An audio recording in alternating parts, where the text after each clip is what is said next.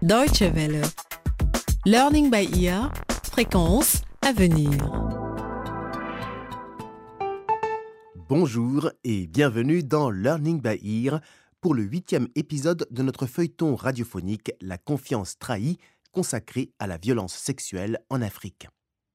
Lors de l'épisode précédent, Dolo n'a pas supporté la stigmatisation dont a fait l'objet sa femme, Nora, qui a été violée par des rebelles, et il a décidé de la quitter.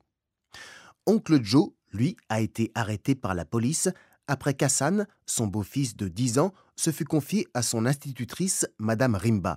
Patou, une adolescente de 16 ans, était sur le point de raconter son secret à Judith après que celle-ci eut donné une conférence dans son lycée sur la violence sexuelle. Découvrons sans plus tarder l'épisode du jour intitulé Levez-vous. Nous rejoignons M. Maneno dans son bureau et il est furieux contre Patou. Patou, qu'est-ce que tu as dit à cette diablesse, hein? Écoute-moi bien. Si tu ne dis pas la vérité, je vais devoir t'exclure du lycée. Tu sais que j'en ai le pouvoir, hein? Tu as pensé à ce que dira ta mère? Parle, espèce de petite ingrate. Tu n'es pas contente d'être la première de la classe Je t'ai mis 20 sur 20 en biologie alors que tu méritais à peine la moyenne. Et c'est comme ça que tu me remercies, hein? En me trahissant En racontant à tout le monde notre petit secret. Mais, hein? mais, monsieur Manono. Assieds-toi Assieds-toi, Patou S'il vous plaît, je vous en prie, non Non, monsieur Manono je n'aime pas quand vous me touchez comme ça. Quand vous... Non Ne faites pas ça, c'est monsieur Manilo, j'ai tout entendu. Ouvrez cette porte ou j'appelle la police. Patou, tout va bien? Oui, je crois. Bien. Maneno, c'est fini. Ouvrez cette porte. Le temps est venu de faire face à vos responsabilités. Madame Judith, vous faites une grossière erreur. Je ne sais pas ce que vous pensez, mais... N'essayez même pas de nier Maneno. Regardez dans quel état est Patou. Mais... Ne t'inquiète pas, ma chérie. Tu es en sécurité maintenant. Remets ton t-shirt et viens avec moi. D'accord. Très bien. D'accord. J'avoue tout. Mais je n'ai jamais voulu lui faire du mal. Hein? Il faut m'excuser. N'appelez pas la police. Hein? Ayez pitié de moi, madame. J'ai une femme et une famille. S'il vous plaît, je vous en prie. Vous auriez dû y penser hein? avant de violer l'une de vos élèves. Je me demande combien sont déjà passés entre vos mains et n'ont jamais osé rien dire. Non, pas toi la seule, je le jure. C'est la première fois que je me comporte comme et ça. Et vous pensez que je vais vous croire, Maneno hein? Vous savez quoi? C'en est fini pour vous. Je veillerai personnellement à ce que vous payiez pour tout ce que vous lui avez fait. Patou, viens avec moi. D'accord. Tout va bien. Tu n'as plus à avoir peur. D'accord. Je savais bien que ce que je faisais était mal, mais, mais je suis malade. J'ai besoin d'aide et vous pouvez m'aider, Madame Judith. Je vous en prie. Donnez-moi une seconde chance. Vous donnez une seconde chance. Et pourquoi faire? Pour continuer à violer? Oh non Hors de question. Vous êtes son professeur. Vous êtes censé prendre soin d'elle et non pas la maltraiter. C'est au tour de la police de s'occuper de vous maintenant. Police Non, s'il vous plaît, je vous en prie. Je suis désolé. Je suis désolé, je vous en prie. C'est trop tard. En sortant d'ici, nous allons directement au poste de police. Et ce sera à la justice de faire son travail. Merci, Madame Judith. Merci. Vous voulez sauver la vie.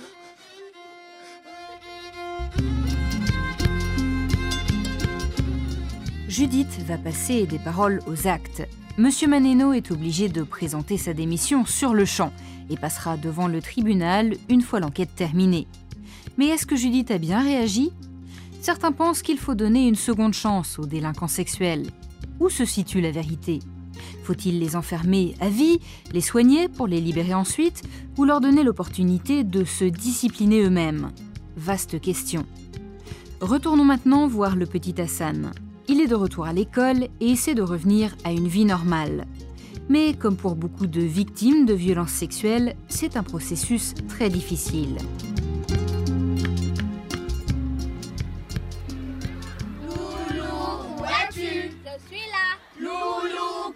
Que fais-tu J'arrive.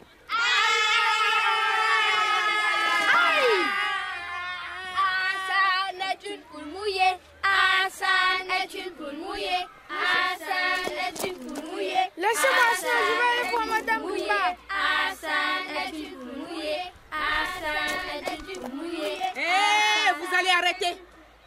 Venez me voir, vous les trois. Venez ici. Et Hassan, tu viens aussi, s'il te plaît. Oui, madame.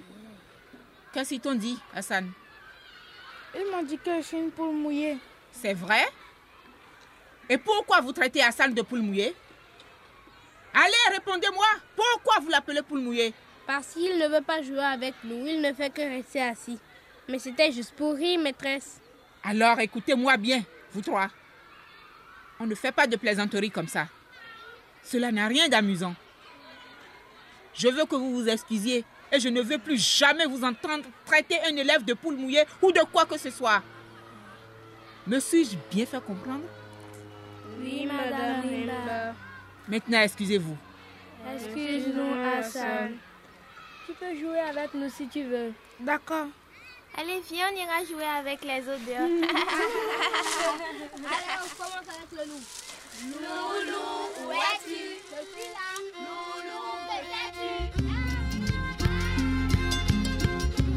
Les enfants victimes de sévices sexuels doivent traverser un très long processus de guérison.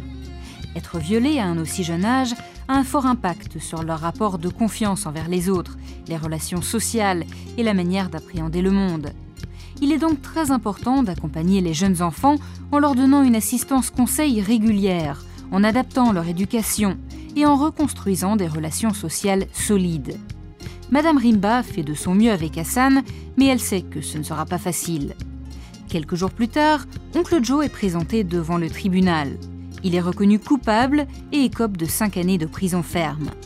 Le lendemain, Désirée, la mère d'Hassan, rend visite à son ancien compagnon.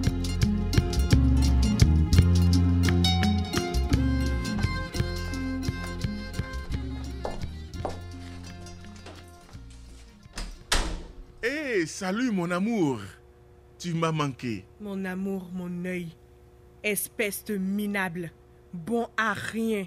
Sale type. Désiré, ma chérie. Tu ne crois quand même pas les bêtises que ton fils a dites au tribunal? C'est moi, ton Joe. La ferme.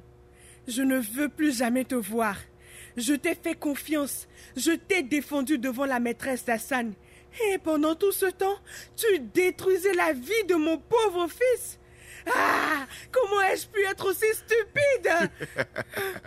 Ce n'est pas de ta faute, Désiré. Personne ne peut me résister. Mais ne t'inquiète pas. J'ai pris 5 ans et si je me comporte bien en prison, je sortirai au bout de deux. Je te reverrai très bientôt. Tu es malade. Complètement malade. Tu es fou. Je ne veux plus jamais te voir. Et j'espère que tu vas pourrir en prison. Ah, Allez, Désiré. Tu ne penses pas ce que tu dis quand même. je ne suis pas si méchant. Tu ne peux pas vivre sans moi, tu le sais très bien. Tu as vraiment besoin d'un médecin. Tu es malade. Malade. Malade. Sacré Désiré.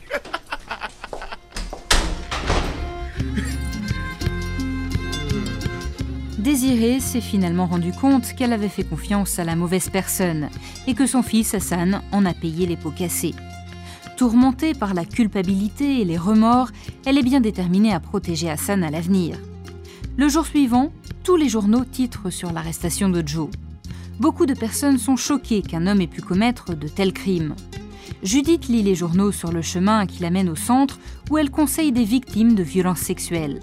Une fois arrivée, elle fait part aux autres de sa colère.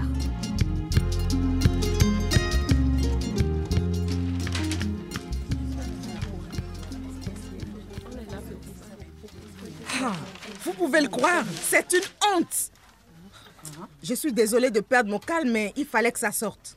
Écoutez toutes. Un homme viole un petit garçon. Cinq ans de prison. Quoi Laissez-moi finir. Le juge a prononcé la peine maximale de 5 ans contre un homme accusé de relations sexuelles avec un garçon âgé de 10 ans. L'homme, vivant sous le même toit que l'enfant, l'a violé à plusieurs reprises alors que sa mère était au travail. Le condamné n'a montré aucun remords ni regret pour ses actes lors du verdict. Les cas de violences sexuelles dans le pays sont en constante augmentation. Je n'en peux plus de toutes ces histoires.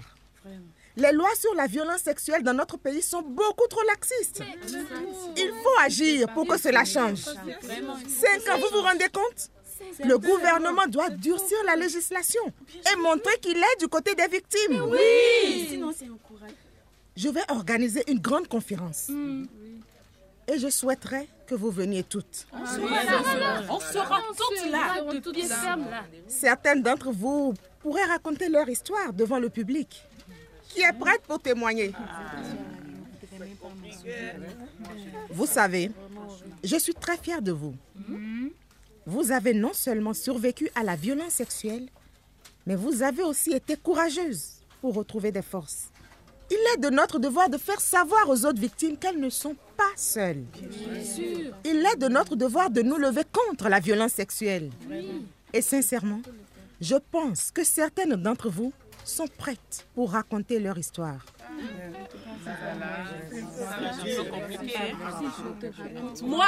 Oui Mon nom est Nora. Je suis prête.